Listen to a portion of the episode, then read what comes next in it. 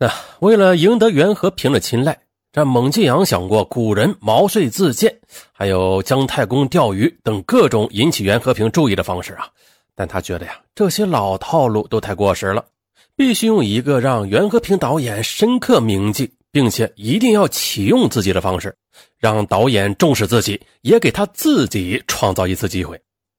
就这样呢，蒙继阳在熙熙攘攘的人群缝隙中，他看到了剧组那部看起来价值不菲的摄影机。对，就是摄影机。尽管他不知道那是什么型号，产自哪个国家，但他至少明白一点：以袁和平执导、周杰伦和赵文卓主演的这部豪华阵容的大戏，那必定使用国际一流的设备。而那个让蒙继阳又爱又恨的镜头，在他脑海中挥之不去。孟继阳决定，在这个平时根本拍不着自己的镜头面前露露脸他一定要在众目睽睽之下做出惊世骇俗的举动，才能引起袁和平的注意。二零零八年十月三十日上午，剧组准备拍摄一场大戏。孟继阳头一天得到了消息，于是呢，在换服装前，孟继阳特地在场外啊找了一块合适的鹅卵石，他把鹅卵石藏在了衣服里边。到了九点三十分。正当剧组中间休息时，蒙继阳却出人意料地冲向离着自己最近的镜头，举起鹅卵石就猛地砸起来。结果呢，只用了三五下，黑色的镜头上便开出了四五朵奇异的白花。嘈杂的人群在蒙继阳举起石头砸向镜头的瞬间，顿时安静的鸦雀无声。所有的人都吃惊地看着砸镜头的蒙继阳。没有人能够理解这个身高只有一米四一的小伙子为什么突然变得如此疯狂。只见呢，此时的蒙继阳，他一脸凛然的把石头扔在地上，站在原地，昂首大喊道：“我要见导演！”人群在短暂的寂静之后，顿时响起一片嘈杂。蒙继阳马上被人围了起来。而此时，正在跟演员说戏的袁和平听说有人把摄像机的镜头给砸坏了，他大吃一惊。这砸坏了摄像机镜头，损失几十万是小事可是耽误了拍摄进度，那可是大事几分钟后，袁和平导演急匆匆地来到蒙继阳的身边，看着这个身材矮小的陌生人，袁和平大惑不解地问：“呢，你想要做什么？”而蒙继阳此时心中仿佛有万丈豪情，他干脆地回答道：“我要和您单独谈谈。”蒙继阳他早已经盘算好了啊，他知道摄影机的镜头很贵，自己赔不起。那为了挽回损失，就让导演和自己签个赔偿合同，要求自己长期的在剧组工作来还债。哎，这样的话，蒙继阳就会在袁和平身边长期的工作下去，到时候不愁没有机会发挥自己的才能，那成为明星也就指日可待了吗？不是？啊，这蒙继阳觉得呀，自己的星途从这一刻就会变成金光大道。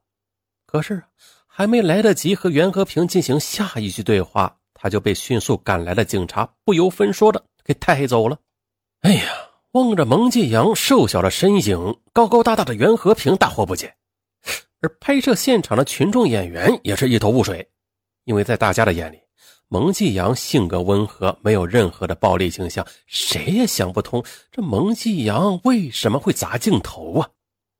二零零九年二月二十五日，北京市怀柔区人民法院刑事法庭上，身高只有一米四一的蒙继阳坐在法庭被告席上，双脚还有点悬空。此时看去啊，尽管经过四个多月的羁押，他却始终面带微笑，并没有犯罪嫌疑人通常的紧张和低落。当公诉人宣读起诉书后，蒙继阳表示：“啊，呃，对公诉内容没有任何异议，并且同意以最简单的方式审理。对法庭向他出示的被砸坏镜头的价格鉴定书，他也表示认可。再就是辩论环节当中，蒙继阳也没有做任何辩论。而在最后的陈述中，审判长让他为自己辩解。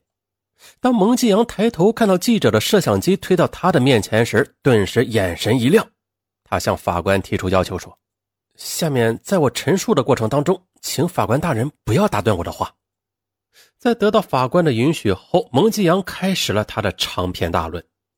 嗯，首先，尊敬的法官大人、新闻媒体的朋友们，大家新春快乐。蒙继阳他稍微停顿了一下，又说：“同时，我在这里还要感谢公安机关、检察机关对我的教育指导和关怀。”呃，哎呀。他这一番获奖感言般的陈述，令法庭上所有人员忍俊不禁。随后，蒙继阳表达自己对电影的爱好时说：“嗯，我二零零八年六月到北京怀柔影视基地来，就是要干一番事业的，而不是来做一个不起眼的群众演员。我之所以砸镜头，就是想让导演发现并重视自己，嗯，最后再成为一名电影人。”接着。蒙继阳抬头高声说道：“虽然现在电影界的人才辈出，但是这些人还远远不够的。我不能说我是一个天才，但是我绝对是一个不可多得的人才。”最后，他向法官陈述了自己对审判的态度。他说：“我知道自己犯法了，但是放我比关我好，有三点原因啊。第一，我没有前科；第二，我身单力薄，在监狱里做不了什么工作的，反而会成为国家的负担。”第三，放我出去，我可以工作还债，还可以给国家纳税呢，更可以为国家的电影做出贡献，好嘛？蒙继阳在个人陈述结束时说：“啊，虽然我不是个天才，但起码我是个人才，祖国是需要人才的。”当法官问他为什么明知道是犯法行为还要砸镜头时，蒙继阳道出了自己的心声：“我知道我砸了赔不起，不过这样剧组就能跟我签合同了。”那这样的话，我就能够留下来了。哎呀，此时的蒙继阳端坐在被告人席上，他的脸上却出乎寻常的绽放着快乐。他甚至的对第一次有这么多摄像机镜头对着他而感到有点兴奋。检察官在法庭上指控蒙继阳说，被砸坏的摄像机镜头是从法国购买的，购买时的价格为四万五千五百欧元。因为在国内没有维修的配件，该镜头目前已被送往国外维修了。经过北京市怀柔区价格鉴定中心鉴定啊，修复该镜头需要人民币十七万六千三百六十一元。二零零九年二月二十五日十一时，由于蒙继阳他认罪态度较好，合议庭当庭以故意毁坏财物罪判处蒙继阳有期徒刑四年。对于判决结果，蒙继阳非常干脆的表示。很公正，能接受，而且当庭表示自己不会上诉。而苏乞儿剧组啊，因为考虑到蒙继阳的经济能力，便放弃了要求赔偿镜头修理费用的请求。庭审结束之后，面对记者的提问，蒙继阳的回答清晰干脆。他似乎并没有意识到自己刚才已经被宣判四年有期徒刑。在回答中，他的脸上甚至带着孩子般自信天真的笑容。期间呢？蒙继阳多次强调自己是一个人才，具备当导演的条件。他甚至当庭演唱起了他自己写的那首歌《鲤鱼跳龙门》。忍耐了太多，沉默了太久，该是时候出去显一显身手。蒙继阳他还坦然地承认了，这王宝强是自己的人生榜样。他认为凡事想成功，都得付出代价。他甚至觉得用四年的监狱生涯换来和袁和平导演说一两句话，那是非常值得的事情。而对于下一步的牢狱生涯，蒙继阳更是说出了雷人的一句话：“我很期待，就当是去体验生活嘛，为我日后的创作，嗯，积累素材。”呃，哎。采访结束之后啊，在闪光灯的闪烁下，法警给蒙继阳戴上了手铐，将他带出了法庭。蒙继阳矮小的身影让在场的人都看得有些鼻子发酸，因为啊，从来就没有一位犯罪嫌疑人能够如此的自信和乐观。即便是戴上手铐离开法庭的那一瞬间，蒙继阳的眼神里依然是一份对未来的梦想。不过，谁都知道，作为一个根基平平却不幸误入歧途的孩子，蒙继阳的出名梦想究竟能够走多远？其实，很多怀揣明星梦的青年男女都把王宝强当做自己的偶像，他梦想复制王宝强那样的传奇经历。嗯，但是很多人都不明白，王宝强在成功之前已经付出了很多努力了，做出了很多的准备。可很多人只看到王宝强偶然被伯乐相中的那一面而已，他们以为谁有这样的机会都能成为王宝强。但是啊，这种看法十分的荒谬。蒙继阳想成为傻根那样的明星是无可厚非的啊，但是他以砸镜头的方式吸引导演的眼球，从根本上就已经很傻了。我们需要反思的是，一个农家走出来的孩子，他为什么要对出名和成功表现的那么强烈啊？以至于迫不及待的抓住机遇，乃至创造机遇呢？那现代社会上很多人做着成名的梦、发财的梦，却忘却了什么叫脚踏实地，于是浮躁之风蔓延到各个阶层、各个行业、各个角落。缤繁世界的庸俗、琐碎和简单的浮华，让我们看到了出名要趁早的心急如焚。但是啊，骨子里却是浮躁和虚荣。好，我是尚文，咱们下期不见不散。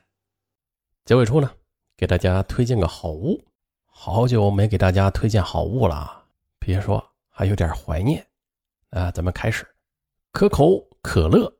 哎，这东西应该说是在听本案的听友应该都是喝过的啊，不管你曾经是喝多还是喝少啊。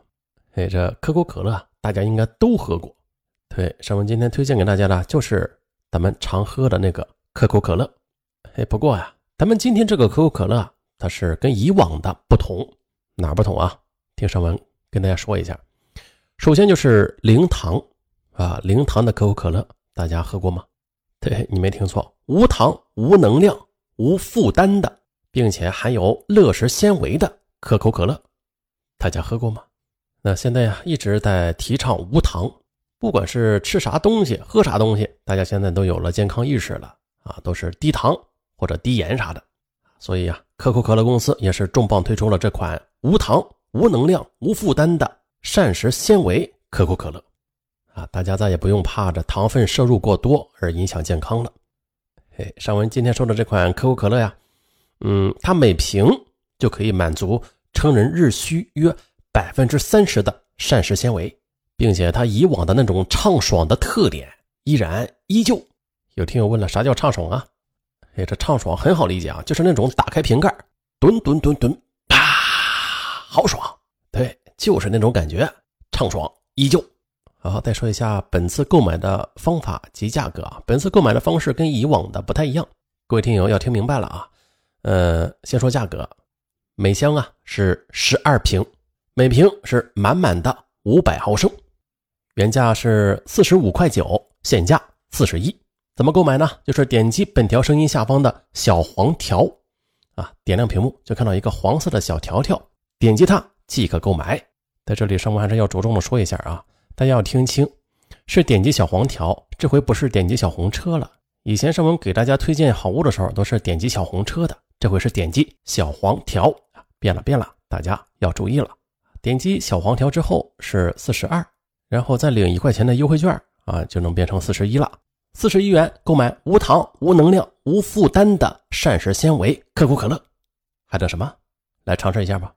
点击本条声音播放页面的小黄条。即可购买，祝大家蹲蹲蹲蹲蹲蹲的畅快。好了，就这样，拜拜。